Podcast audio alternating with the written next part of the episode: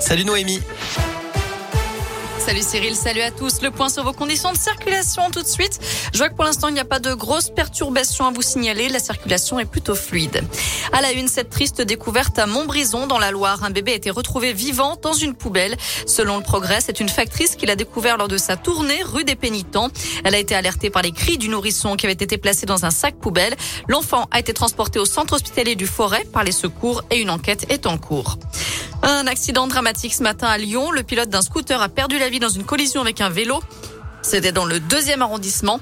La victime avait 62 ans. Quant à la cycliste, âgée de 42 ans, elle a été transportée à l'hôpital en urgence absolue.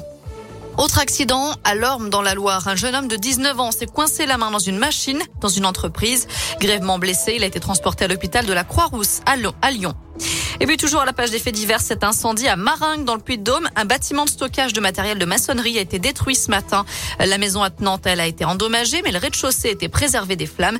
On ignore pour le moment l'origine du sinistre. Personne n'a été blessé. Seules deux personnes ont été légèrement intoxiquées par les fumées, mais elles sont restées sur place.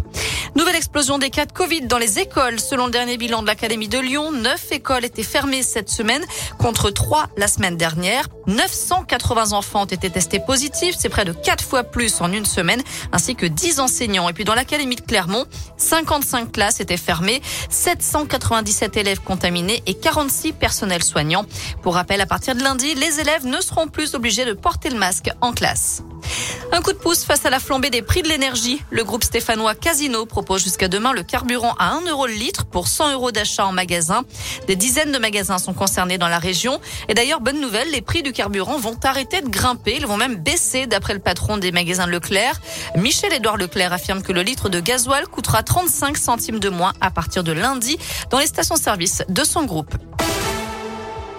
On passe au sport avec du ski de fond. Richard Joux va remporter le sprint classique aujourd'hui, ce qui lui permet de décrocher le petit globe. C'est la première fois qu'un Français remporte un trophée en Coupe du Monde de ski de fond. Un mot de foot aussi, l'ouverture de la 28e journée de Ligue 1 ce soir. L'ASS 17e joue sur la pelouse des Lillois 7e. Le coup d'envoi c'est à 21h.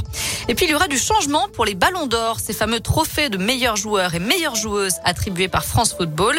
Dorénavant, ils porteront sur la saison sportive et non plus sur l'année civile. Le magazine annonce aussi que le jury du Ballon d'Or sera resserré et les critères d'attribution seront plus clairs. Voilà, vous savez tout pour l'essentiel de l'actu. On jette un œil à la météo. Pour cet après-midi, encore beaucoup de grisailles, beaucoup de vent aussi avec des rafales allant jusqu'à 65 voire 70 km heure dans la région. Et pour le week-end, malheureusement, ce sera encore beaucoup de nuages et surtout le retour de la pluie. Les températures ne dépasseront pas les 13 degrés pour les maximales en Auvergne-Rhône-Alpes. Merci.